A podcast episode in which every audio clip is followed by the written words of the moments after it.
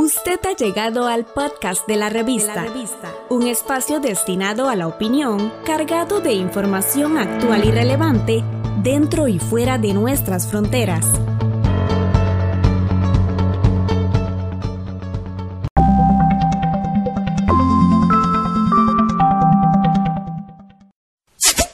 El dióxido de carbono está dentro de las bebidas gaseosas, forma parte de los compuestos presentes en los extintores, se emplea como refrigerante, sirve para formar rayos láser y hasta se emplea como agente de contraste en exámenes médicos. Se trata de un gas abundante en el planeta. Las plantas lo necesitan para hacer fotosíntesis.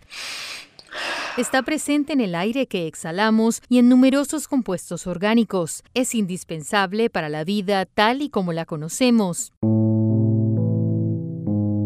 Sin embargo, y a pesar de estar presente en el planeta de manera natural y sernos tan útil, es un gas que retiene el calor y junto a otros, como el metano, contribuyen a formar una capa en la atmósfera que impide su salida y aumenta la temperatura de la superficie de la Tierra, causando el cambio climático. La ciencia no miente si los países no aumentan sus compromisos para reducir las emisiones de carbono más allá del Acuerdo de París firmado en 2015 a través del aumento de una mayor dependencia de energías renovables, a la humanidad le espera un panorama poco prometedor. Olas de calor más intensas, sequías, huracanes más fuertes, glaciares y capas de hielo que se derriten, un inevitable aumento del nivel del mar y toda la destrucción de ecosistemas que esto conlleva serán solo algunas de las consecuencias de no actuar a tiempo. 77 countries durante la cumbre sobre la acción climática en septiembre de 2019, convocada por el secretario general Antonio Guterres, 77 países y más de 100 ciudades se comprometieron a reducir las emisiones de gases de efecto invernadero a cero para 2050. Pero esto, ¿qué significa? Hablamos con Claudio Forner, experto de la Secretaría de la Convención Marco de Naciones Unidas sobre el Cambio Climático.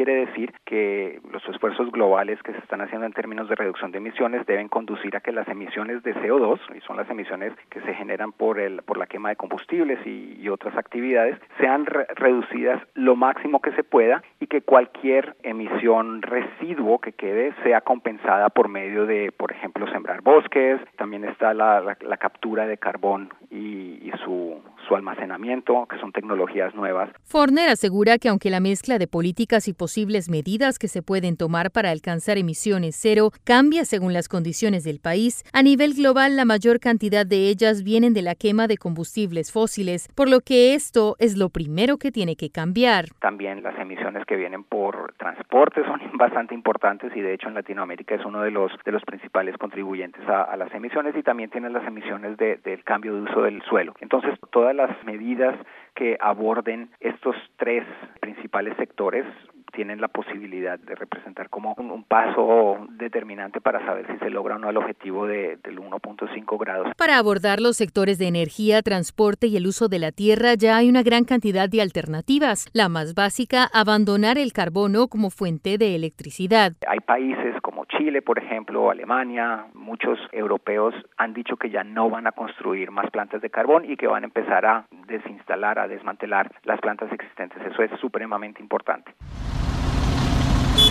El sistema de transporte puede ser electrificado en su totalidad y también se puede incrementar la eficiencia para que se utilicen más los sistemas públicos y menos los autos particulares. Estas son alternativas bastante importantes y en cuanto a cambio de uso del suelo, pues eh, un tema importantísimo es el de parar la deforestación. Eh, obviamente esto está ligado a todo un asunto de cadenas de supply chains que llaman, también de, de comportamientos de dietas y eso, pero cualquier iniciativa que sea capaz de parar la deforestación en, algunos países, tiene la capacidad de contribuir bastante al, al cumplimiento de los objetivos. Forner se refiere a los cambios en las dietas porque la ganadería es una de las principales causas de la deforestación, así como la agricultura no sostenible. Elegir alimentos producidos de manera amigable con el medio ambiente y reducir el consumo de carne son también soluciones conocidas para aportar a la lucha contra el cambio climático. Tanto así que recientemente más de una decena de ciudades, entre ellas Barcelona, Guadalajara, Lima y Londres, se comprometieron a promover una dieta de salud planetaria para el 2030. Pero ¿por qué hasta el 2030 o hasta el 2050 y no ya? La gran mayoría de los compromisos que se han hecho hasta ahora con respecto al cambio climático son a mediano y largo plazo, pero eso no significa que no haya que actuar inmediatamente quieres cambiar tenemos que empezar hoy, pero obviamente es imposible a menos que la humanidad entera decida de un momento a otro parar todas las emisiones. Eso teóricamente se podría, pero obviamente eso significaría tener un GDP, un, un Producto Interno Bruto de cero, entonces nos moriríamos de hambre. Claudio Forner explica que el panel intergubernamental de expertos sobre el cambio climático tiene establecido cómo el cambio se puede llevar a cabo de manera paulatina siquiera paulatina. Si tú te pones a pensar 30 años para cambiar enteramente la forma como hacemos las cosas, algo que hemos construido durante 100 o 200 años es acelerado y de hecho el IPCC dice que la tasa a la cual tiene que llevarse a cabo el cambio es bastante rápida. Sin embargo, el cambio no es, uno no está buscando un cambio inmediato, uno está buscando un cambio paulatino, pero las decisiones para lograrlo se tienen que tomar hoy. O sea, no nosotros no estamos esperando al 2050 para actuar. Si no actuamos hoy, no vamos a lograr los objetivos en el 2050. Entre los países que se han comprometido a la descarbonización de sus economías para mediados de siglo no se encuentran ni Estados Unidos, ni China, ni la India, los países con la mayor cantidad de emisiones en el mundo. Sin embargo, una nación que contribuye menos del 1% al calentamiento global, como Costa Rica, ya produce un 99% de su energía eléctrica de fuentes renovables y se ha comprometido a lograr emisiones cero para 2050 en todos los sectores. ¿Vale la pena el esfuerzo de muchos países pequeños cuando los más grandes no se unen? Cuando tú comparas el paso que han tomado estos países en comparación a lo ideal que sería Estados Unidos y China eh, a bordo, obviamente no suena tan ambicioso, pero la alternativa es que nadie lo haga. Y, a mí me parece que de, lo que se trata es de crear una masa crítica, grupos de países que demuestren que sí es posible y que sobre todo creen como un momentum político, como un norte político que le diga a otros países, tenemos que hacer esto, tenemos que ir en esta dirección y sobre todo que es políticamente posible. El experto de ONU Cambio Climático asegura que a veces los políticos a nivel de país no toman decisiones necesarias para lograr las emisiones cero netas porque requieren medidas que tal vez no sean muy populares, pero las acciones se ven de otros sectores. No es necesariamente cierto que los países que los grandes emisores no estén haciendo nada y que no sean parte de, los esfuerzos. Y de hecho si tú miras tienes varias regiones de Estados Unidos e incluso las regiones que más emiten. Hay varias ciudades chinas hay varias ciudades de Brasil. Entonces aunque los gobiernos federales o centrales de estos países están teniendo sus complicaciones políticas a nivel de a nivel de subregión y a nivel de sector privado hay mucho movimiento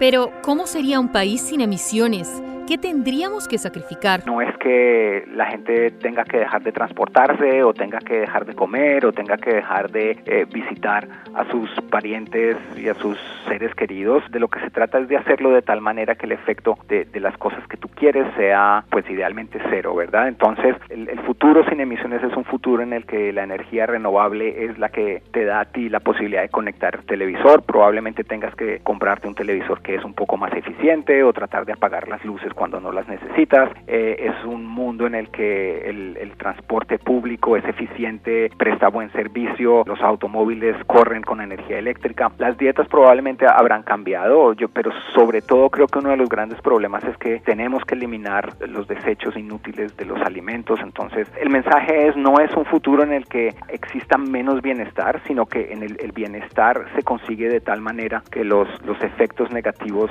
evitan. Los países están haciendo un una transición a una ruta de crecimiento sostenible con bajas emisiones de carbono, también porque ven muchos beneficios que van más allá de reducir el calentamiento global. Un aire más limpio significa mejor salud y bienestar psicológico, y también hay oportunidades para la creación de empleo. Según la ONU, se podrían generar 65 millones de trabajos con bajas emisiones de carbono para 2030, y también se pueden crear 2 millones y medio de empleos en electricidad basada en energías renovables, compensando los 400.000 que se pueden perder en el sector de combustibles fósiles. Además, se pueden crear 6 millones de puestos de trabajo, haciendo la transición hacia lo que se conoce como una economía circular, que incluye actividades como el reciclaje y la reparación. Si tú quieres un bosque, no esperas que el otro haya un bosque, tú empiezas a sembrar semillas y poco a poco el bosque crece y de eso es lo que se trata, este es el gran cambio. Entonces, hay que verlo de, manera positiva y, y creo que el hecho de que Latinoamérica, de hecho, está como a la vanguardia de todo esto es algo muy, muy, muy positivo.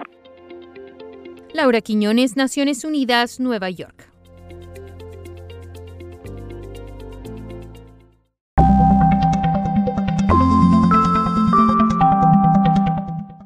Estamos en las plataformas de Spotify, Apple Podcast, Google y Anchor como la revista. La revista.